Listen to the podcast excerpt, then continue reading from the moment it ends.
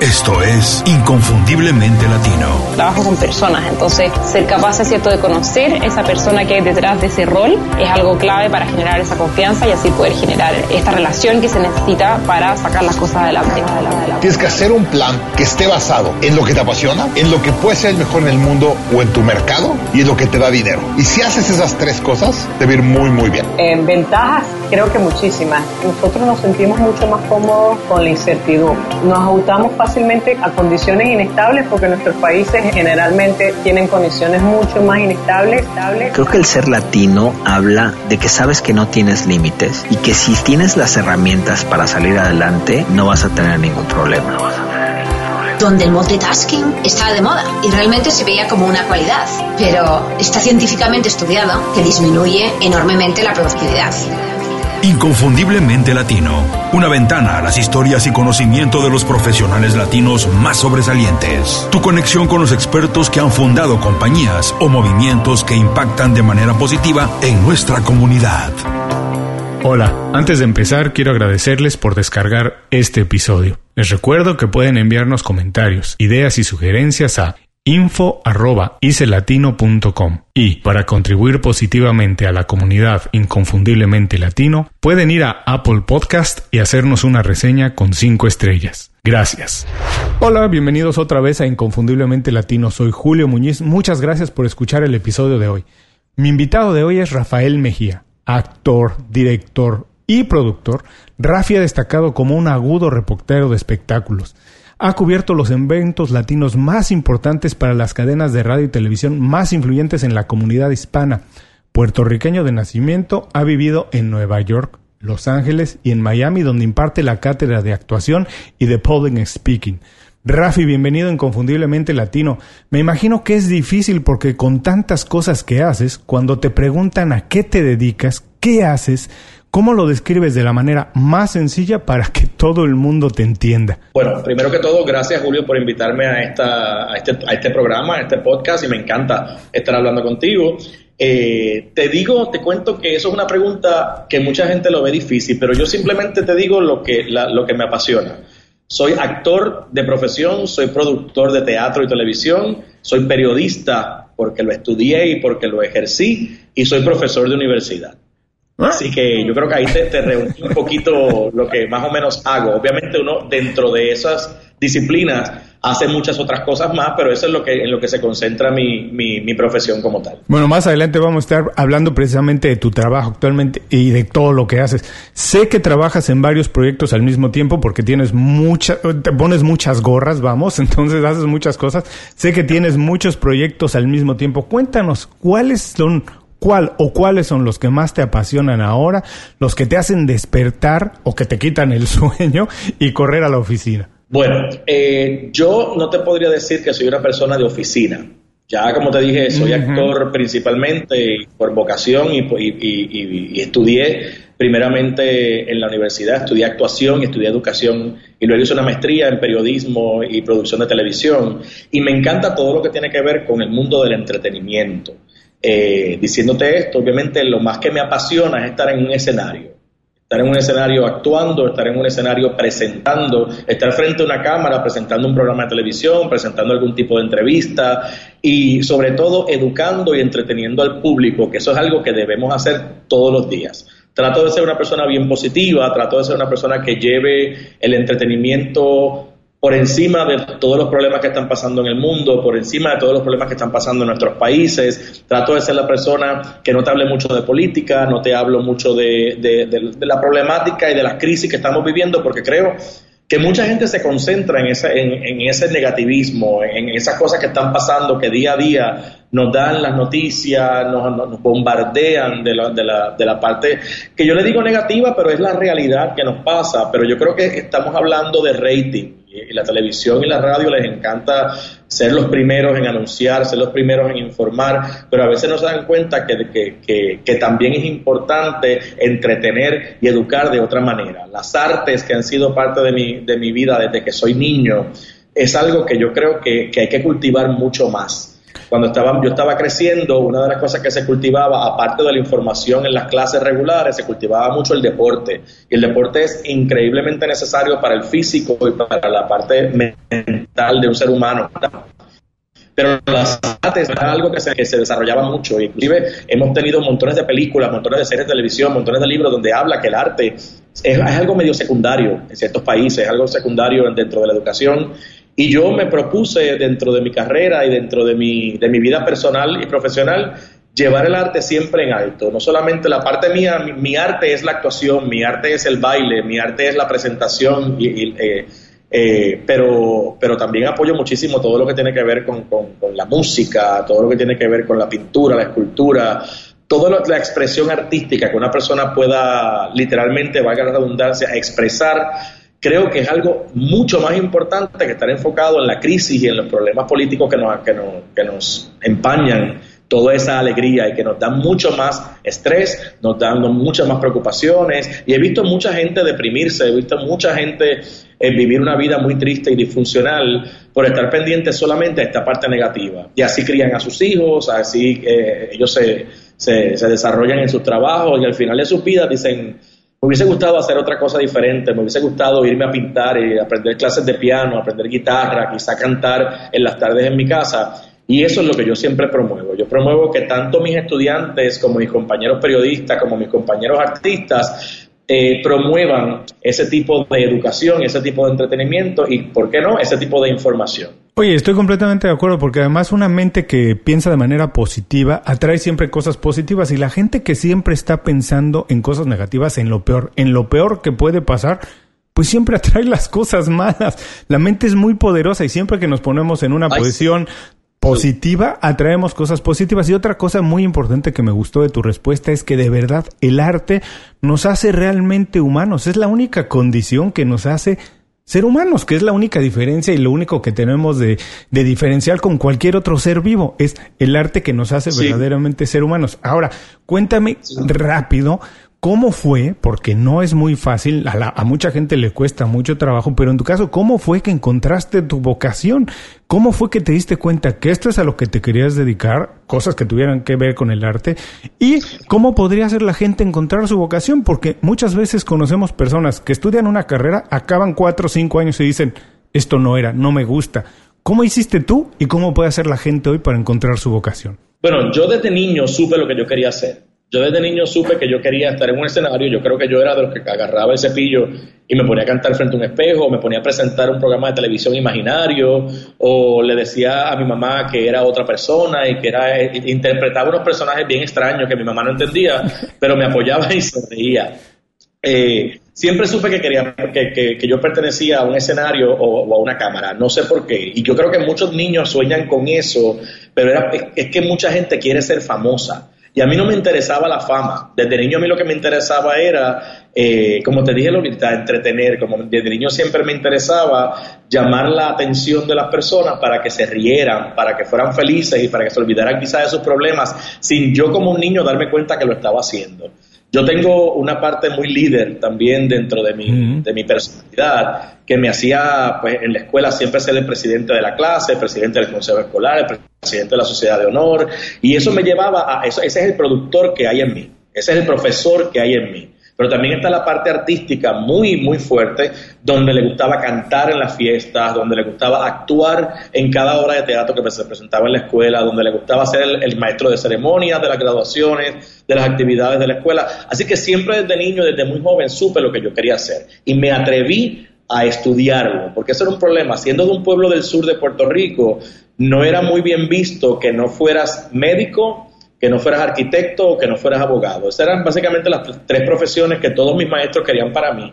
Pero yo no, yo era muy bueno en matemáticas, muy bueno en español, muy bueno en inglés, pero yo lo que quería era dedicarme al arte, dedicarme al entretenimiento. Y así lo hice, con los ojos cerrados, inmediatamente salí de la, de la escuela superior. Gracias a Dios tuve la oportunidad antes de pertenecer a buenos grupos de baile, grupos de actuación, hice comerciales de televisión, hice programas de televisión ya siendo niño y cuando fui a la universidad, pues lo que estudié puramente al principio, tengo un, grado de bachillerato en teatro puro y luego hice un segundo grado en educación, porque siempre la parte educativa estuvo muy dentro de mis características de líder. Y luego cuando hice la parte de la maestría, yo no, tenía, no tuve ninguna duda en querer ser periodista, en querer informar, en querer tener la responsabilidad no de salir en televisión, no de hablar en la radio como, como me ha tocado hacer, pero de entretener e informar y sobre todo educar, porque el profesor que hay en mí no puede dejar de educar nunca. Y eso siempre le digo a mis estudiantes, no traten de ser famosos, simplemente sean artistas. Eh, identifiquen su talento, identifiquen para qué son buenos, pero también identifiquen para qué no son buenos. Porque a lo mejor para lo que tú no eres bueno, tú puedas ayudar a otra persona a ser mejor porque es, igual, porque es bueno en lo que tú no eres bueno. Eh, y yo lo identifiqué desde muy joven y no tuve ningún reparo en, irme en contra de muchos maestros, en contra de muchos amigos, nunca en contra de mi madre, porque mi madre siempre me apoyó en todo lo que yo hiciera. A pesar de que aquí le decían, tu hijo se va a morir de hambre porque va a ser artista, ella dice, bueno, aquí voy a estar yo para apoyarlo y todavía lo sigue haciendo. Eh, siempre supe, yo simplemente le digo, le, le doy el consejo a, a las personas, encuentren su vocación, encuentren su realidad, porque no hay nada peor que levantarse todas las mañanas con un dolor en el alma y levantarse todas las mañanas con un dolor en la cabeza y en los pies porque tienes que ir a un trabajo que no te gusta. Realizar lo que tú no eres, porque alguna vez te hubiese gustado ser X o Y eh, tipo de persona y eres lo contrario porque le estás haciendo caso a una sociedad, a un sistema, a una familia o a unas personas que simplemente opinan su realidad, pero no te opinan de la tuya. La tuya solamente la sabes tú, la vocación tuya la sabes tú. Tú te, te debes amar a ti mismo, tú debes reconocer lo que tú eres y, y debes aprender a cometer errores. Siempre le digo a mis estudiantes, cometan errores, háganlo, arriesguense, porque cometiendo errores que vamos a aprender mucho de la vida, de lo que nos gusta y lo que no nos gusta tampoco. ¿Me entiendes? Así que ese es mi consejo que más que le pueda dar. Además de ser, esa, es la, esa es la real felicidad que mucha gente está buscando. No es la riqueza, no son los mil viajes, no son tener los mejores carros y las mejores casas. Yo creo que la real felicidad estriba en ser genuino y en ser sincero con uno mismo. Mira, qué interesante que por un lado supiste escuchar eso que estaba de ti desde muy pequeño, como dices, que fue un llamado que sentiste desde muy joven y que además te atreviste, que eso es lo más importante. Pero dijiste algo muy interesante que me gustaría ahondar un poquito más, que dijiste que hay que encontrar un espacio y ver qué te hace diferente. Porque ahora, de que tú quieras ser comunicador, actor, bueno, está muy bien, te das cuenta de ello, pero después hay mucha gente que quiere hacer lo mismo. Entonces dime, ¿cómo entras al mercado? ¿Cómo puedes tú decir, yo voy a hacerlo, me voy a ganar un espacio en el mercado? ¿Qué hiciste diferente, Rafi? ¿Qué fue lo que trajiste nuevo a la mesa para decir, este soy yo y me voy a ganar un espacio en el mercado a competir? Mira, es cómico que me lo digas porque siempre sé la respuesta. Simplemente fui yo mismo y me negué a hablar en otro idioma que no era el mío, en otro eh, acento que no era el mío. Me negué a informar de una manera en que informaban otros. Me atreví a retar a mis jefes y decirles, ¿por qué no lo intentamos de esta manera que se oye más natural? ¿Por qué no lo intentamos de esta otra manera? Vamos a tratar de evolucionar, vamos a tratar de aprender, vamos a tratar de hacer algo nuevo. Y si no nos sale, pues no nos sale, pero nos atrevimos y nos arriesgamos. Yo creo que eso me dio a mí eso me abrió las puertas de la televisión cuando empecé a trabajar en Univisión primero con el programa Despierta América. Yo era un niño básicamente y trabajé como productor de, entretenimiento con Despierta América un tiempecito, no muy largo, y, aprendí muchísimo. Aprendí muchísimo de mis compañeros, aprendí muchísimo del talento, aprendí muchísimo de los productores que llevaban muchos más años que yo. Y luego cuando, cuando entré a Telemundo, a ser asistente de producción y luego productor de línea, luego productor general, luego reportero y luego primero de fin de semana y hacía entretenimiento, luego hice un programa de entretenimiento y fui aprendiendo poco a poco y yo creo que la humildad es lo que realmente a uno lo lleva al éxito. Yo tuve muchos compañeros al lado mío que se creían más de lo que eran y eran porque eran mucho más altos, más lindos, más flacos o niñas más jóvenes y dentro del entretenimiento creo que eso lo dije en cuando nos conocimos en, en, la, en la, charla que di en Miami. Eh, mucha gente me decía, pero ¿y por qué haces entretenimiento si el entretenimiento es solo para los modelos? Porque hace entretenimiento, el entretenimiento para las niñas que, que, enseñan o que tienen poca ropa. Y yo dije, bueno, no, porque yo no soy un, yo no soy un chismólogo, yo no soy un paparazzi, yo, yo, estudié una maestría en periodismo, yo soy un periodista de entretenimiento. es muy diferente. Yo voy a lo que es la noticia y la información de un artista. Eh, muchos de ellos que se convirtieron en mis amigos luego me decían, mi artista quiere ser entrevistado por ti, porque se nota que tú fuiste artista o que eres artista y las preguntas que les haces son preguntas que van al grano, son preguntas inteligentes, son preguntas que van no al chisme, sino al producto que estamos presentando, sino a cómo enaltecer el trabajo del artista y no humillarlo, no ir a la parte eh, personal si ellos no quieren, no me importa si se divorciaron o si tienen cuántos amantes, eso no me interesa, a mí me importa la información y lo que venda el artista, su producto, su disco, su obra de teatro, su película, lo que esté presentando en ese momento. Lo que, y eso me dio un, sitial en, el mundo del entretenimiento latino bastante rápido considerando a otros eh, eh, compañeros que empezaron conmigo, que se trataron quizá un poquito más. Eh, me acuerdo cuando hice el programa de la mañana Buenos Días Miami en Telemundo, yo era el que, el, que, animaba la parte de entretenimiento y los artistas iban a las 6 de la mañana a entrevistarse conmigo allá en, Telemundo y a veces me decían, prefiero levantarme temprano e ir a tu entrevista a, levantar, ir a las 5 de la tarde a otra, un ejemplo, ¿no? Eh, y creo que eso, eso fue algo distinto que lo llevé y siempre estaba hablando como te estoy hablando ahora. Traté de nunca tener una, una voz engolada, sí, traté de nunca ser una persona de telenovela, no, era yo era yo, Rafael Mejía, Rafael Alejandro, como me decían en televisión, eh, el chico gracioso, el, que, el, que va, el chico bajito, el que va al grano. Mucha gente que me veía en el público, cuando me veían fuera de, cámara, me dicen, ay, pero si tú eres un muchachito, y yo decía, ¿será que yo me veo mayor en televisión? Y me dicen, tú eres más bajito de lo que yo pensaba, o sea, te dicen tantas cosas porque se hacen una idea de ti muy diferente. Y como actor, te digo, que trato, a pesar de toda la técnica que estudié de Shakespeare, estudié de, latinoamericano, etcétera, trato de ser lo más natural posible dentro de un escenario. Trato de, prestarle a un personaje lo que yo sé como Rafi Mejía, lo que yo he aprendido como Rafi Mejía, lo que yo le puedo aportar a un personaje es lo que la experiencia que yo tenga. La que no tengo, tengo es más difícil porque hay que averiguarla, hay que experimentarla. Mucha gente trata de ser falso y ese no es mi lema. Yo quiero, si, si para tantos, tú tienes que haber escuchado que en, el mundo de la actuación uno va a tantos y tantos castings, a tantas audiciones y que no.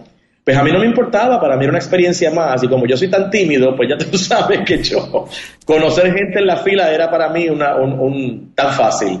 Y entonces, pues para mí esa era la experiencia. Y yo decía, bueno, si ese personaje no es para mí, ya será para otro, que, lo, que, tenga quizás mejor físico en ese sentido. A veces yo, yo, iba a casting para personajes de 40 y 50 años y yo tenía 25 o tenía 30 y no me lo daban por la edad. Me decían, eres bueno, pero necesitas más edad. Y a veces pues he ido ahora en mis en mis largos casi 40 al otro lado y me dicen, no, pero ya te pasa. O sea, es maravilloso yo haber podido hacer todos esos personajes de niño joven en mis 18, 19, 20, 28 y ahora poder hacer el personaje de, alguien un poquito más maduro, de alguien un poquito más eh, quizá profesional. No he podido todavía hacer de ningún papá, no me dan personajes de papá todavía, pero bueno, lo intentaré, te lo juro. Pero es tratar de ser natural, es tratar de ser la, la esencia de, de, de uno mismo, cómo, cómo tú puedas llegarle a un público que ellos puedan ver tu corazón en la parte de cómo te comunicas. El corazón va combinado a la comunicación y eso es la clave del éxito. Y qué interesante que lo digas así porque no puedo estar más de acuerdo. La mayoría de las veces, y se da mucho en el mundo latino, queremos parecernos a y queremos imitar y tal vez cuando trabajamos en los Estados Unidos queremos hablar sin acento el inglés y, y incorporarnos lo más posible a una comunidad que a lo mejor no pertenecemos o que nunca vamos a ser parte de integral cuando el verdadero valor de nosotros está en ser diferentes, cuando el verdadero valor está en lo que somos, en nuestra esencia, eso es lo único que nos hace diferentes y que en resultado nos hace mucho más atractivos. No se despeguen en unos segundos, regresamos con más en la entrevista con Rafi Mejía. Platica con nosotros en Facebook, Twitter o Instagram. Búscanos como IC Latino. Sé parte de la comunidad. Continuamos. Gracias por seguir con nosotros. Estoy platicando con Rafi Mejía. Rafi, desde que empezaste a hacer actuación, periodismo y a ser profesor, me imagino que a lo largo de todos estos años de carrera has tenido uno o varias figuras de inspiración o mentores que hayan trabajado directamente contigo. Si tienes alguno al que le hayas aprendido más y qué fue lo que le aprendiste, ¿no lo puedes platicar? Pues fíjate, sí, dentro del campo de la actuación, acá en Puerto, yo estudié actuación en Puerto Rico, eh, en lo que la, la parte del bachillerato y muchos cursos que tomé allí antes de irme a Nueva York, que tomé otros cursos en Nueva York pero tendría que decirte que dentro del campo de la actuación hay una señora que se llama Johanna Rosalí. Es una actriz muy famosa aquí en, Puerto Rico, es una persona muy culta, muy inteligente. Eh, y esa señora, como yo le digo, la gran señora, la gran actriz, fue la que me dio de las primeras oportunidades en el mundo de la actuación en Puerto Rico. Fue mi primera profesora de actuación, mi profesora de dicción, una persona que me encontró en el Centro de Bellas Artes de Puerto Rico en una obra de teatro que yo estaba haciendo un personaje corto y me dijo, ¿quién tú eres? Y yo le digo, Rafi Mejía, y me dice, sí, pero eres actor, eres comunicador. Le dije, bueno, estoy estudiando comunicaciones, pero, pero quiero ser actor. Y ella me dijo, eres muy bueno, eres muy natural, y lo que quiero es ayudarte a que te pulas, ayudarte a, reforzar esa, esa destreza. Y me metí en su clase desde entonces y esa señora me ayudó muchísimo, muchísimo en el mundo de la actuación en Puerto Rico y así, luego otros profesores también, otros amigos, otros colegas. En el mundo de, la, de las comunicaciones, eh, en Miami tengo una gran amiga, que hoy día es mi gran amiga, pero fue mi jefa en Telemundo Miami. Se llama Migdalia Figueroa. Hoy día es la, la News Director de NBC Miami. Y esa mujer es mi ejemplo, esa mujer es mi, mi mentora dentro del mundo de las comunicaciones y el periodismo. Migdalia, que también es puertorriqueña, casualmente no nos conocimos en Puerto Rico, nos conocimos en Miami. Ella identificó en mí desde que entré joven a, Telemundo un, talento para la producción y un talento para, para, el reportaje que yo ni siquiera sabía que tenía. Y me dio toda la confianza del mundo, me daba los regaños, a veces nos enojábamos y todo porque yo no hacía lo que ella quería, porque solía ser un poco rebelde. Pero, wow, todavía te puedo decir que esa mujer es la que me ha llevado a las grandes oportunidades que tuve en el mundo del entretenimiento y de la televisión. Y como te digo, hoy día somos muy amigos y yo visito su casa con ella, su esposo, sus hijos, su familia. Para mí es como una hermana mayor. Y no puedo dejar de mencionarte que mi mentora mayor es mi madre, la señora Nilda Ortiz, es educadora. Eh, de renombre que, gracias a Dios en mi país, en Puerto Rico, llegó a ser la subdirectora de todo el Departamento de Educación en mi país, eh, muy, muy querida, muy reconocida por la gente de Puerto Rico y es mi ejemplo mayor. Es la persona con quien hoy día este, que me mudé a Puerto Rico hace seis meses nuevamente a dirigir eh, un teatro, el Teatro Ideal de Yauco, y a dirigir el departamento de, eventos públicos acá en el, pueblo. El estar otra vez con ella, el estar otra vez con ella, eh, eh, el, verla como ella ahora que está retirada, sigue siendo una profesional, sigue siendo una persona que todo el mundo busca para consejos, sigue siendo una persona que dirige sus grupos, dirige sus actividades culturales, dirige sus actividades benéficas y sociales. Para mí eso es un ejemplo aparte que somos muy parecidos físicamente y en personalidad, eh, es la mentora, mi mentora mayor, es mi madre. Por supuesto, siempre los padres, los valores además que nos inculcan, se nos deben quedar o se nos quedan el resto de la vida y es algo de las enseñanzas más grandes que nos pueden transmitir. Y después qué increíble que los mentores con los que has tenido oportunidad de trabajar hoy sean tus amigos y sigan compartiendo de esa manera. Ahora, además de los talentos naturales que las personas, todos tenemos algo, algo, no somos buenos en todo, pero en algo somos especiales y somos buenos. Además de eso, más lo que puedes aprender de los mentores y los hábitos personales que tenemos, muchas veces esa combinación es el camino al éxito. ¿Tú tienes algún hábito que consideres que ha sido el más importante, un hábito personal, que consideres que ha sido el más importante en alcanzar los objetivos que te has propuesto? Sí, reírme. no te voy a hablar que tengo un hábito de ejercicio, un hábito de, alimentación, un hábito... No, ni tengo cultos, eh, ni rituales de suerte, ni nada de eso. Mm. Eh, pero mi, creo que mi mayor eh, arma y mi mayor hábito es la risa. Trato de reírme todos los días, trato de amanecer con una sonrisa y trato de hacer que otras personas se rían y se, y se sonrían porque yo estoy ahí.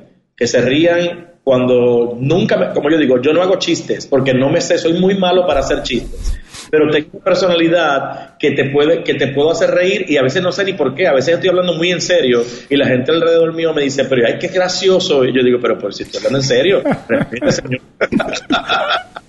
y entonces, esa, esa, yo creo que eso me ayuda, esa es mi medicina, la, la, mía propia. Cuando yo siento que estoy muy estresado, cuando siento que estoy triste de alguna manera, trato entonces de buscar algún amigo o una amiga para ir a partir y para reírnos. Y se lo digo, ay, quiero que me hagas reír. Y, ellos me dicen, es imposible si tú me haces reír a mí. ¿Entiendes? Esa, esa parte, cuando mis amigos se ríen, cuando mi familia se ríe, cuando mi mamá se ríe, cuando mi pareja se ríe, es la forma en que yo eh, soy feliz y ese es mi hábito de todos los días, levantarme riendo y acostarme riendo. La verdad que qué gusto que lo menciones, yo soy un apasionado del humor, creo que es uno, una, una cosa que nos hace también distinguirnos como humanos porque eh, somos el único ser, vive que, ser vivo que se puede reír. Y curioso, te digo, lo aprecio mucho el sentido de humor porque es el único sentido de los humanos que requiere de la inteligencia. No es como el sentido del gusto, del tacto, eso que todos lo tenemos de manera natural. El sentido del humor se requiere de cierta inteligencia para utilizarlo y para entenderlo. Así que la verdad es que soy súper, súper, eh, eh, aprecio mucho todo lo que tiene que ver con sentido de humor y me encanta que digas que es tu principal hábito. Ahora, tú trabajas mucho con gente joven, eh, en el trabajo con gente de todas las edades, pero generalmente gente joven cuando estás impartiendo clase como profesor. Desde tu punto de vista, ¿Qué están dejando de hacer los nuevos profesionales hoy en día y qué deberían de hacer, que deberían de regresar, de incorporar? A lo mejor alguna práctica que se hacía antes y que ya no se hace, o algo que están dejando de ver y que deberían de hacer para poder alcanzar éxito.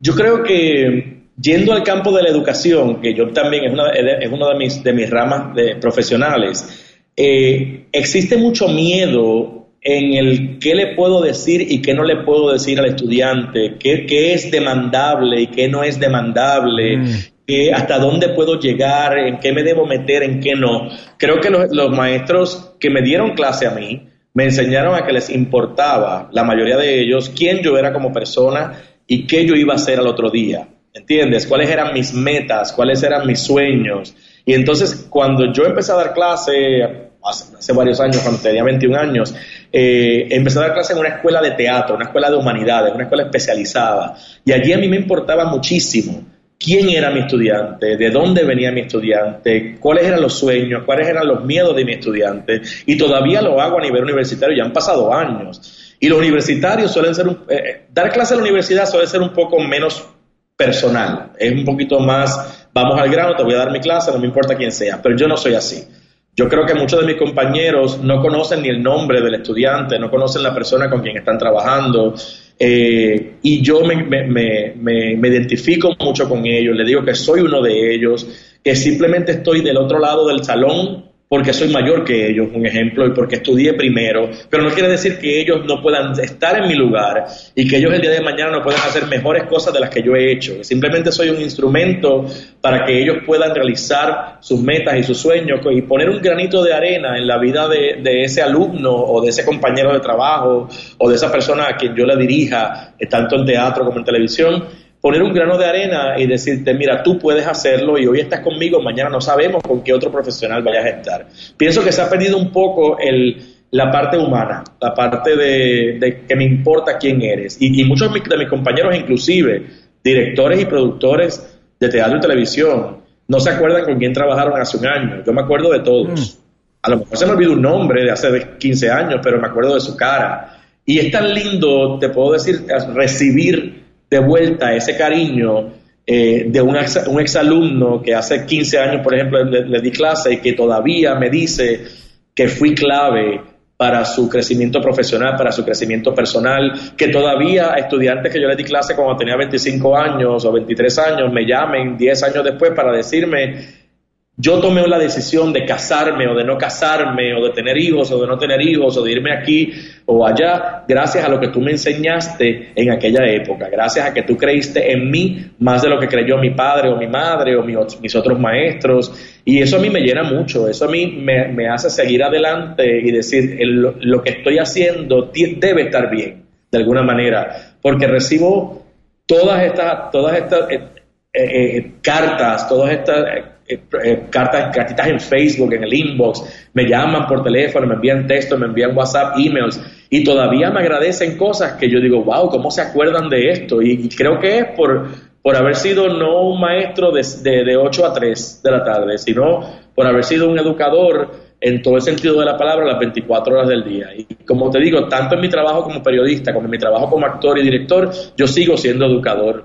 Y mucha gente con quien yo he dirigido me ha dicho, wow, hice una maestría en actuación y realmente he aprendido más en esta obra de teatro que tú diriges que lo que aprendí en toda mi maestría. Y eso me llena de orgullo. No me puedo comparar con un máster, pero que alguien piense eso que alguien piense que está aprovechando el tiempo cuando yo estoy allí, eso me enorgullece mucho a mí como profesional y como persona. No, por supuesto. Además, no todo el mundo puede tener empatía con el resto de las personas, entonces estoy seguro por cómo te escuchamos que debes de tener siempre esa cualidad de tener la empatía con quien estás hablando o enseñándole o transmitiéndole algo de valor. Pero además lo que es importante es que la verdad es que al final del camino el éxito que logremos alcanzar se va a medir por la cantidad de personas que logremos tocar y de las cuales podamos transformar su vida. Así que tú, a pesar de que eres todavía muy joven, debes sentirte muy orgulloso. No se despeguen, vamos a un pequeñísimo corte y regresamos con más de la plática con Rafi Mejía. Visita www.icelatino.com. Inscríbete a nuestro boletín gratuito y recibe información y herramientas para impulsar tu carrera o negocio. Continuamos. Gracias por continuar con nosotros. Estoy platicando hoy con Rafi Mejía. Rafi, estamos entrando a la última parte de la entrevista. Ha sido fascinante platicar contigo. Aquí lo único que queremos hacer es compartir algunas pequeñas trucos, consejos, herramientas que le podamos dar a la gente para que pueda tener días más productivos o alcanzar sus objetivos finalmente o tener una vida más plena o más saludable, lo que sea. En ese sentido, desde tu punto de vista, ¿Cuál crees que son, cuáles crees que son los secretos para tener una buena red de contactos que hoy es tan importante con la cual podamos trabajar, colaborar o nos pueda descubrir? Pues fíjate, yo siempre, eh, esa pregunta me la hacen mucho, quizás por el tipo de trabajo que yo hago y por las charlas que, he tenido la oportunidad y los talleres que he tenido la oportunidad de dar a lo largo de mi carrera. Y siempre le digo a las personas como consejo, eh, no se obsesionen con tener mil contactos, no se obsesionen con tratar de conocer a todo el mundo y que todo el mundo lo vea y de llamar la atención de una manera a veces hasta negativa. Traten de simplemente ser ustedes, traten de simplemente... Eh, si vas a conocer, por ejemplo, vas a un lugar de esto de para como por ejemplo las convenciones que uno va de periodistas y de comunicadores que se hace para conocerse y para tener contactos, si hablas con una sola persona y tenés una buena conversación, ese es un buen contacto para ti. No la persona que te pide la tarjeta y te mira a los ojos, ni siquiera te miró a los ojos, perdón. Eh, no la persona quien tú crees que sea más famoso, mm. no la persona quien tú crees que te pueda dar trabajo. Un buen contacto es un buen amigo, un buen contacto es un buen profesional, un buen contacto es una persona a quien tú puedas ayudar antes de pensar que esa persona te pueda ayudar a ti. Eso yo creo que es tremendo contacto. Eso me encantó. Siempre pensar que tú le puedes además dar algo, regresar algo, me encantó. Porque además, como dices, no importa si es la persona más famosa o lo que sea, alguien con quien puedas tú regresarle. Entonces sí se establece una relación. Tú aprendes de él y él aprende de ti. Eso me encantó. Ahora, ¿tú utilizas alguna herramienta, página de internet o aplicación como tipo Google Calendar para trabajar que nos puedas recomendar? Fíjate, para trabajar el Google Calendar siempre, siempre ha sido muy bueno, me, me, recomiendan mucho. Yo soy un poquito old fashion, te voy a ser honesto. Yo siempre digo, acuérdate que yo soy actor, lo mío, mi instrumento es el cuerpo y la voz. Eh, utilizo mucho, por ejemplo, aunque tú no lo creas, todos los notes del celular. Para mí son increíbles. Lo apunto todo en mis notes de celular. Antes lo hacía en una libreta y todavía, como te lo confieso, que como director de, teatro, yo apunto en una libreta, aunque tú no lo creas, todo lo que voy a hacer porque no se me borra. No, se me, no hay manera de que, se, de que la aplicación se borre. Eh, en el calendario de Google lo he utilizado para todo lo que tiene que ver con las próximas actividades, con los próximos eventos cuando son muchos. Eh, pero usualmente lo hago más acá, más, más eh, privado, ¿no? En, los notes y en mi libreta. Ahora recomiéndanos por favor un libro, película, o podcast, obra de teatro, lo que sea, y dinos por qué lo recomiendas. Ah, yo siempre digo que El Alquimista. El Alquimista es un libro que lo leí en un momento dado en que lo necesitaba. Yo recuerdo que estaba viviendo en Nueva York hace, no sé, 15 años más o menos y estaba pasando por muchos procesos personales y profesionales. Y uno de mis mejores amigos de mi pueblo, que estudió conmigo desde primer grado hasta, hasta high school, eh, me regaló el libro del alquimista. Y me dijo, yo creo que lo que tú me estás hablando eh, tiene que ver con este libro que, tú, que te voy a regalar. Y yo me fui y lo leí en mi casa solito, me tardé la misma noche, no dormí nada por leer El alquimista. Y era tan increíble todo lo que, los consejos que daba, toda la, parte como, como, como el personaje principal buscaba y buscaba y buscaba y buscaba y nunca se rendía.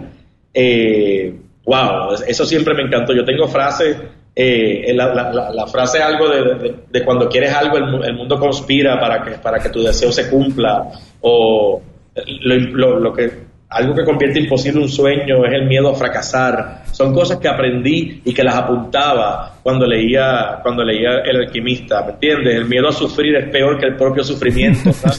Siempre le digo a la gente. Y he leído El alquimista como unas 10 veces. Les recuerdo que esto estará en las notas del programa para quien quiera consultar la recomendación de Rafi. Y oye, es que cuando algo es bueno... Ah, cuando algo tiene valor, cuando una información es de valor, no son eventos de una sola vez. Tú los vuelves a leer y les vuelves a aprender una y otra y otra vez. Es como las canciones. Las escuchas una y otra y otra vez y siempre te, te, envían un nuevo mensaje, les descubres algo, no había escuchado esto o no había visto esto de esta manera, por supuesto. Y por un libro como eso, por supuesto, está lleno de cosas que entre más les, más les descubres. Ahora, sé que también te gusta la historia, así que esta pregunta es un poquito tramposa, pero para ti, para Rafi Mejía, porque, perdón que haga esta pausa, pero tú sabes que está lleno esto de estereotipos y nos califican a todos, a puertorriqueños, mexicanos, colombianos, argentinos como la misma cosa, pero para ti, para Rafi Mejía, ¿qué significa en verdad ser latino? Ser latino es ser feliz, ser latino es ser fiestero, ser latino es ser luchador, ser latino es una persona que no se rinde y ser latino es simplemente ser valiente y tener el mejor idioma que pueda existir en este mundo. Y mucha gente piensa que es el inglés. Y yo sigo defendiendo a mi querido español. Los latinos tenemos una fuerza cuando hablamos, una manera de, pronunciar las letras y las palabras que el anglosajón no tiene, lamentablemente, y no es por menospreciar ningún tipo de idioma, porque a mí me encanta el, portugués, por ejemplo, me encanta el italiano, que se parecen un poquito al, al, español, me encanta el inglés, es mi segundo idioma, pero el español considero que es una fuerza, tiene una fuerza increíble, y los latinos, desde que nacemos, nos vemos obligados a luchar, nos vemos obligados a probarle al mundo quiénes somos, especialmente los que, los que somos o fuimos inmigrantes, porque yo tengo la suerte o la bendición de haber nacido en Puerto Rico y para mí era muy fácil ir y venir de Puerto Rico a, Estados Unidos, porque somos parte de alguna manera de, de, Estados Unidos y somos ciudadanos americanos, pero desde que me mudé a Nueva York la primera vez, luego a Miami, luego Los Ángeles, luego Nueva York de nuevo, estuve un tiempo en España y aprendí muchísimo, un tiempo en Argentina y aprendí muchísimo. ¿Cómo se sufre? ¿Cómo sufre el latino cuando, cuando no tiene la, la posibilidad que yo tuve como puertorriqueño? ¿Cómo sufre el latino cuando en su propio país no puede realizar sus metas y sus sueños? ¿Cómo sufre una madre y un padre cuando ve que sus hijos no pueden echar hacia adelante porque no tienen la posibilidad, el dinero o simplemente las ganas de hacerlo? Cómo sufren cuando se van a otro lugar, porque a veces emigran a Estados Unidos, pero a veces emigran a Europa o emigran a algún otro eh, país latinoamericano. Y el latino siempre tiene que probar, siempre tiene que probarle a otro quién es, de dónde viene y lo que puede hacer. Es mucho más difícil para un latino que para un estadounidense. Muchas veces el estadounidense no sabe lo que tienen que pasar los latinos para poder llegar a ser profesional, para poder llegar a estudiar simplemente, para poder llegar a criar una familia, para poder llegar a ser feliz. Por eso te digo, el latino es alguien que debe ser feliz, es un luchón, es un, luchador, es, es un valiente. Eso es ser latino para mí. Y eso es lo que soy y lo que seguiré siendo el resto de mi, por el resto de mi vida. Bueno, me has hecho el día, me quedo con eso, de que los latinos somos valientes. La verdad es que muchísimas, muchísimas gracias por ponerme de tan buen humor hoy. Por último, Rafi, por favor, danos un buen consejo para que la gente se quede con él durante el resto del día. ¿Y cuál es la manera más fácil para ponerse en contacto contigo? Bueno, la manera más fácil para ponerse en contacto conmigo en mis redes sociales, en Facebook, que es el más que utilizo. Fíjate, en Facebook me pueden encontrar como Rafael Alejandro Mejía. Rafael Alejandro Mejía. En Facebook y en Instagram también está así, arroba Rafael Alejandro Mejía, todo corridito. El Twitter ya no lo tengo porque lo tenía cuando trabajaba en el canal, lo quité y como que no lo he puesto otra vez porque creo un poquito que simplemente decir por decir no es lo mío. Yo me gusta mucho más, yo soy más visual, por eso el Facebook y el Instagram son lo mío. Eh, el Snapchat lo tengo también, se, se, llama My Orange Blue. Ay, pero casi no lo uso porque eso es como para los muchachos bien jóvenes y estar poniendo todo el tiempo. Eh, pero lo tengo, lo tengo allí. Y entonces, eh, obviamente me pueden escribir un email. Yo te puedo dar mi email, es rafael con dos F, punto mejía, arroba gmail.com. Mucha gente me escribe emails o mucha gente me escribe inbox por Facebook eh, y se comunican conmigo. A veces, si no los puedo ayudar yo, los refiero a otra persona que los, que los ayude. Tengo, muy, gracias a Dios, la vida me ha dado la oportunidad de tener muchos contactos, no solamente a nivel profesional, sino también a nivel personal, que pueden ser de gran ayuda para mucha gente y, y a mí me encanta enviar esos contactos a, los contactos que ya yo tengo. Así que ahí están mi, mis cosas personales. Si quieres en el podcast, no sé si tú lo puedes escribir y entonces se lo puedes enseñar también. No tengo ningún problema en que lo tengan. Eh, al contrario, para ayudar. Y mi consejo final, como ya dije antes, sea usted mismo. Aprenda a ser feliz identifique su vocación. Hay dos tipos de vocación. Está la vocación profesional, que es la que nos enseñan siempre. ¿Qué tú quieres ser cuando seas grande? Médico, doctor, ingeniero, arquitecto, policía, pero ¿por qué no nos enseñan a tener la vocación humana? ¿Qué tú quieres ser cuando seas grande? ¿Quién tú quieres ser cuando seas grande? ¿Quién? No qué. ¿Quién? Busquen eso, busquen quiénes somos y qué queremos, qué amamos. Porque muchas veces nos enfocamos en una idea profesional y en una meta profesional y nos olvidamos de la meta personal. Y la meta personal debe ser igual o más importante de la meta profesional. Así que identifiquen esa vocación profesional y esa vocación personal y obviamente sean felices, sean arriesgados, sonrían todos los días, den buenos días, buenas tardes, buenas noches, ríanse de algún chiste, ríanse de algún programa de televisión, ríanse de algún amigo, lo que sea, pero ríanse porque esa es la medicina para poder vivir y arriesguense. No hay manera de que una persona valiente llegue a algún lugar o alguna meta si no se arriesga. Hay un lema con el que lo quiero dejar. Y es un lema que aprendí hace 25 años cuando casi era un niño. Y dice, solo los que se arriesgan a ir lejos descubren cuán lejos pueden llegar. Así que muchas gracias por invitarme, Julio. Muchas gracias a todos los que nos han escuchado.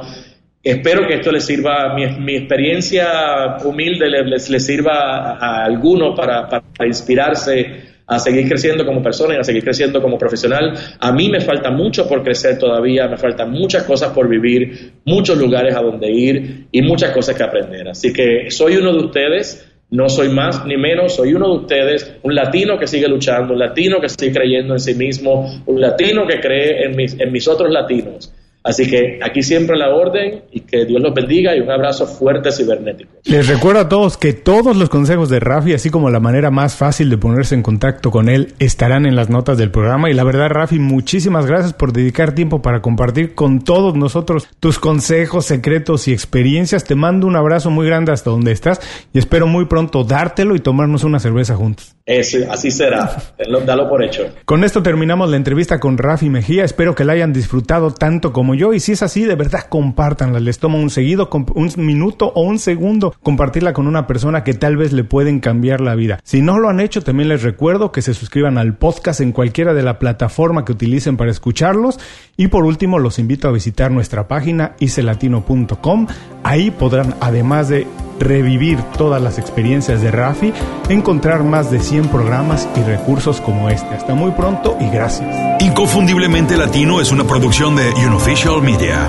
Visítanos en www.icelatino.com para trabajar con nosotros. Impulsa tu carrera profesional o tu negocio con nuestras estrategias. Gracias por escuchar el episodio de hoy. Les recuerdo que pueden consultar la transcripción completa de la entrevista, la manera más fácil de contactar a nuestro invitado, así como los enlaces a sus herramientas y recomendaciones en www.icelatino.com.